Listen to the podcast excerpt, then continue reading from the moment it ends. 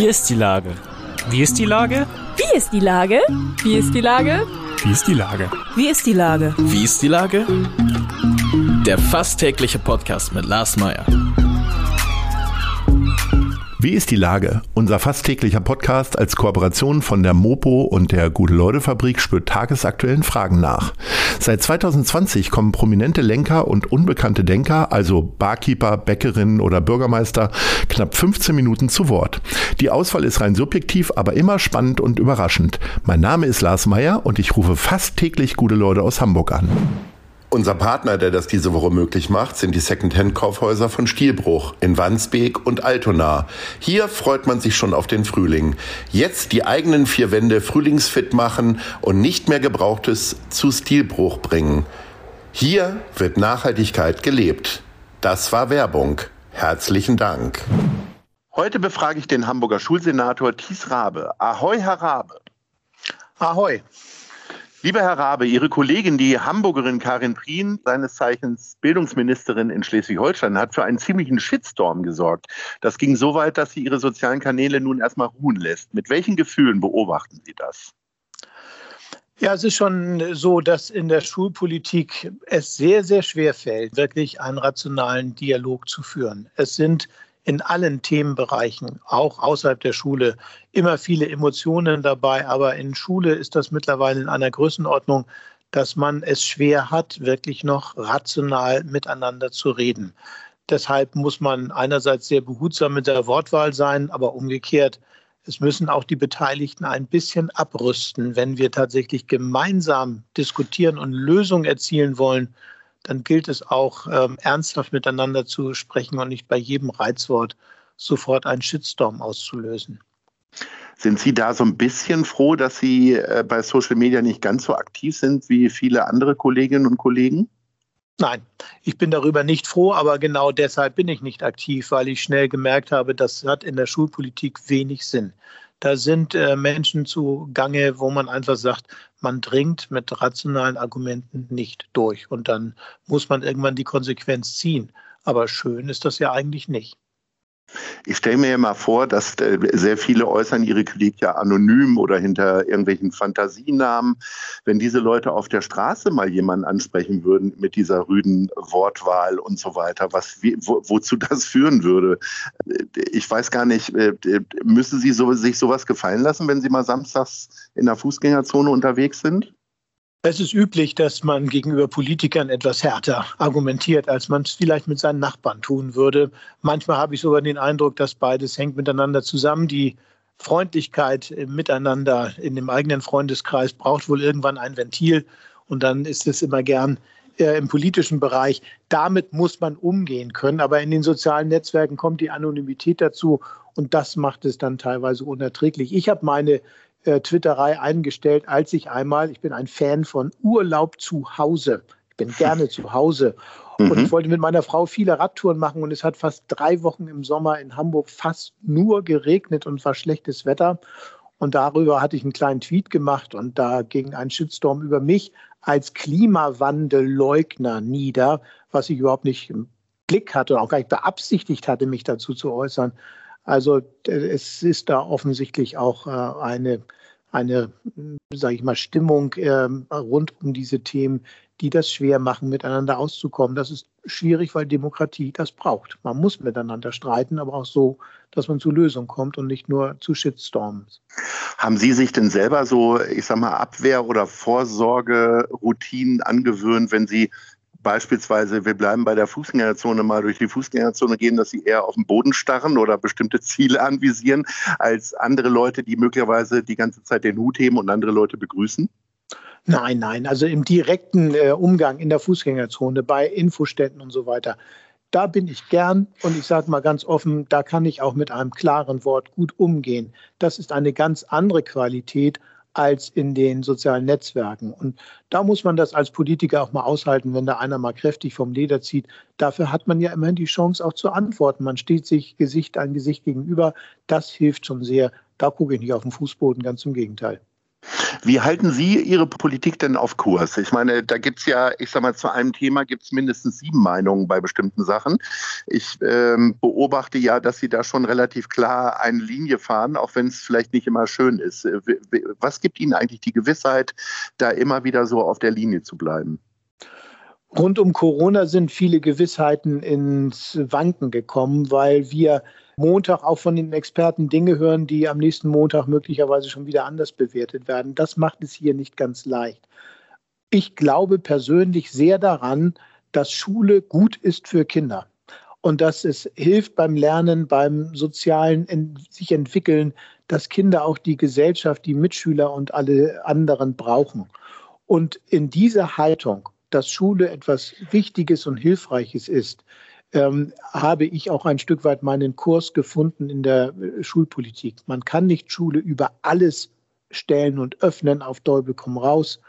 Aber dass man auch ein Stück weit freundlicher gegenüber der Schule und den Kindern sein kann und dass man auch ein Stück weit auch trotz der gesundheitlichen Gefahren die seelischen Gefahren und die Gefahren fürs Lernen abwägen muss und dabei durchaus auch die Schulen länger offen halten kann, das zeigen, finde ich, unsere europäischen Nachbarländer. Denn haben leider, es ist ja so, dass Deutschland im europäischen Vergleich eines der Länder gewesen ist mit den häufigsten und längsten Schulschließungen. Und deswegen war ich immer sicher, dass mein Kurs, soweit es geht, die Schulen offen halten, eigentlich ganz vernünftig ist. Im Herzen sind Sie Däne oder Franzose oder Belgier oder Holländer. Man muss schon sagen, wir sind da gar nicht alleine. Die, diejenigen, die die Schulen länger offen halten müssen, sind sich in europäisch sind sie in der großen Mehrheit. Aber in Deutschland ist das so nicht immer einfach. Jetzt ist die Präsenzpflicht in Berlin schon wieder aufgehoben worden. Warum ist man sich so uneins, äh, ein paar Kilometer weiter östlich oder auch in andere Richtungen? Naja, es gibt ja gerade bei Corona in jeder Fragestellung große Emotionen, großen Druck und den auszuhalten. Dazu braucht es eine stabile Regierung, dazu braucht es stabile Mehrheiten, manchmal auch tapfere Schulpolitiker, die das alles auch aushalten können und sagen, nein, dieser Kurs ist richtig und er bleibt so. Und dann ist es natürlich so, dass es auch lokal sehr unterschiedliche Lagen gibt. Und auch in Hamburg hatten wir schon die Präsenzpflicht eine Weile ausgesetzt, wo es uns geboten schien. Aber die Präsenzpflicht, also die Pflicht, dass die Schüler anwesend sind, das ist nicht irgendwie eine Laune von bornierten Schulpolitikern, sondern das ist extrem wichtig für Kinder und Jugendliche. Es wurde auch vom Bundesverfassungsgericht in mehreren Urteilen immer wieder bestätigt, wie wichtig das für die Entwicklung ist, unter seinesgleichen zu sein, Freundschaften zu schließen, aber auch sich abzugrenzen. All das spielt schon eine große Rolle. Und deswegen muss man dann abwägen, wenn tatsächlich die gesundheitliche Lage es erzwingt, oder manchmal auch, wenn man keine Mehrheiten in der öffentlichen Diskussion für seine Position gewinnt, dann muss man auch manchmal nachgeben. Aber in Hamburg habe ich im Moment den Eindruck, dass eine Mehrheit meinen Kurs vernünftig findet. Sie sagen ja auch, dass die Präsenzpflicht auch eine soziale Frage ist. Wollen Sie das nochmal in zwei Sätzen ausführen? Ja, das betont das Bundesverfassungsgericht in mehreren Urteilen immer wieder. Es geht einerseits darum, dass junge Menschen ja noch eine seelische und äh, emotionale Entwicklung vor sich haben, eine soziale Entwicklung. Sie müssen reifen, sie müssen ihre Rolle finden, sie müssen ihren Charakter ausbilden. Dafür brauchen sie andere Menschen, mit denen sie sich vergleichen können, an denen sie sich reiben, denen sie aber auch vielleicht nacheifern. Und genau das brauchen Erwachsene nicht so sehr, denn sie sind eigentlich fertige Menschen. Und vielleicht fehlt ihnen da manchmal der Blick, dass junge Menschen auf dieses soziale Miteinander angewiesen sind. Übrigens auch aus einem zweiten Grund. Wir haben in Hamburg, aber auch überall in Deutschland eine Gesellschaft mit vielen, vielen unterschiedlichen Gruppen. Eine solche Gesellschaft hat hohe Fliehkräfte. Die müssen nicht immer gut zusammenarbeiten. Das kann auch schiefgehen, so ein Miteinander verschiedener Gruppen. Die Schule ist der Ort, der zeigt, dass es gelingen kann. Und genau das ist auch wichtig für eine zukünftige Gesellschaft, dass man die Verschiedenheit anderer erträgt, ja, dass man sich auch an der Verschiedenheit der anderen bereichern kann und miteinander ins Gespräch kommt. Das alles braucht diese Gemeinschaft und das alles ist leider mit digitalem Homeschooling so nicht erreichbar.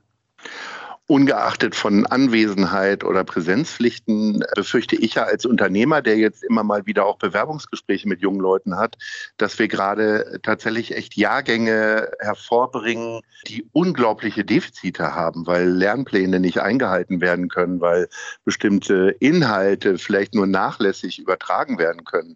Wie will man das eigentlich alles auffangen? Kann man sich, können Sie sich gerade Gedanken über die Zukunft machen oder sind Sie noch sehr im Hier und Jetzt gefangen?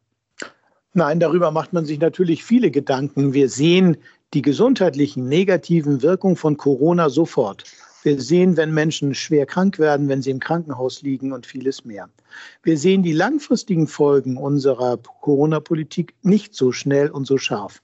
Aber es gibt Hinweise, dass wir diese Folgen ernsthaft berücksichtigen müssen.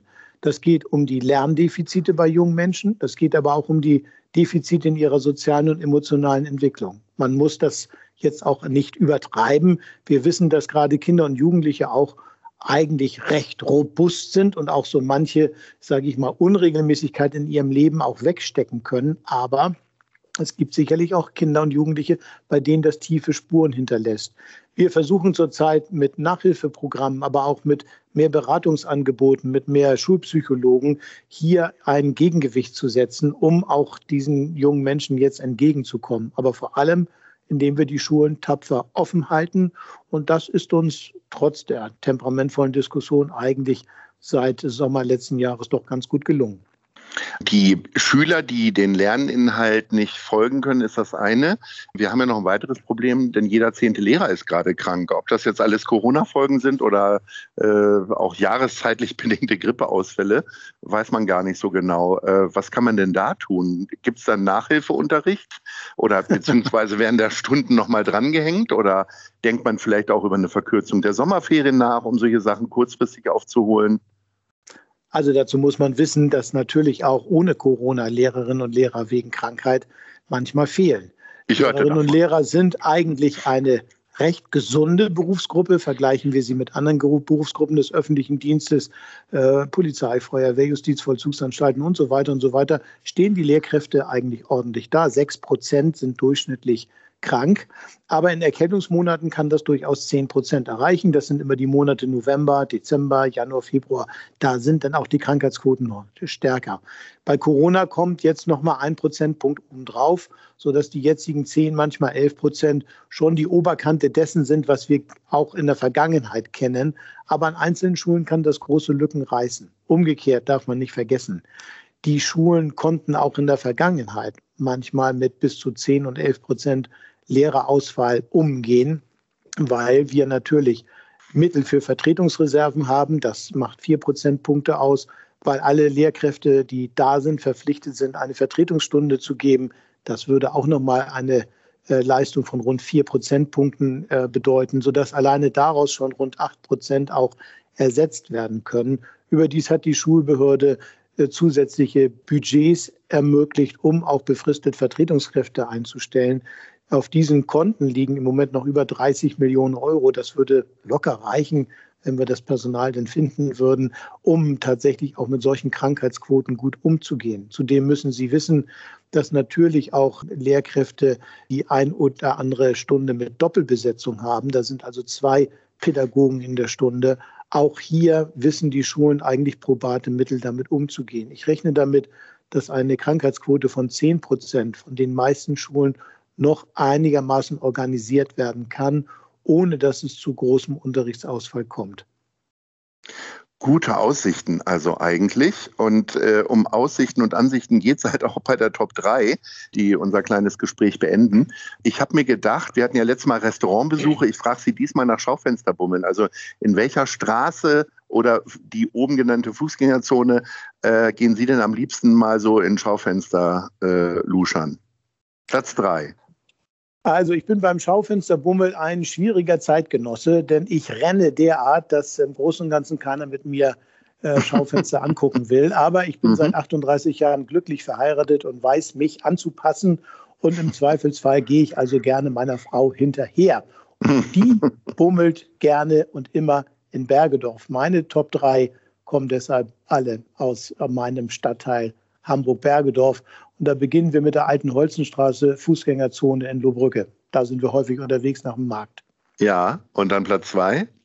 Dann gehen wir weiter ähm, in die andere Richtung und besuchen das Einkaufszentrum in Bergedorf, das dort neu gebaut worden ist, City Center oder CCP neu oder wie das auch immer heißt. Ich bin da nicht ganz orientiert, aber ich schiebe artig Einkaufswagen hinterher und äh, gucke an, was meine Frau sich anguckt. So, und was ist denn jetzt das äh, höchste der Gefühle für Sie? Ja, da bin ich auch selber sehr gerne, weil ich das architektonisch sehr schätze und das als alter Bergedorfer mit dem Ur-Bergedorf verbinde. Das ist die alte Fußgängerzone Sachsentor in Hamburg-Bergedorf. Ähm, da gucke ich sogar selber manchmal in die Schaufenster. Vielleicht auch, weil ich nach dem langen Bummel dann doch ein bisschen erschöpfter bin und nicht mehr so renne. Denn ich glaube, die Fußgängerzone ist insgesamt weit über anderthalb Kilometer lang, eine der längsten in Hamburg überhaupt.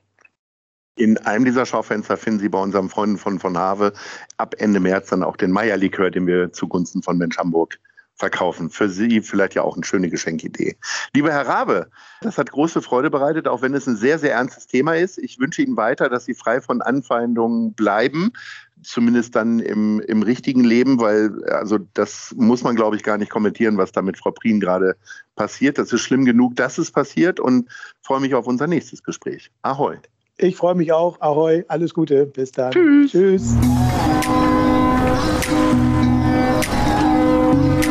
Eine Produktion der Gute-Leute-Fabrik in Kooperation mit der Hamburger Morgenpost.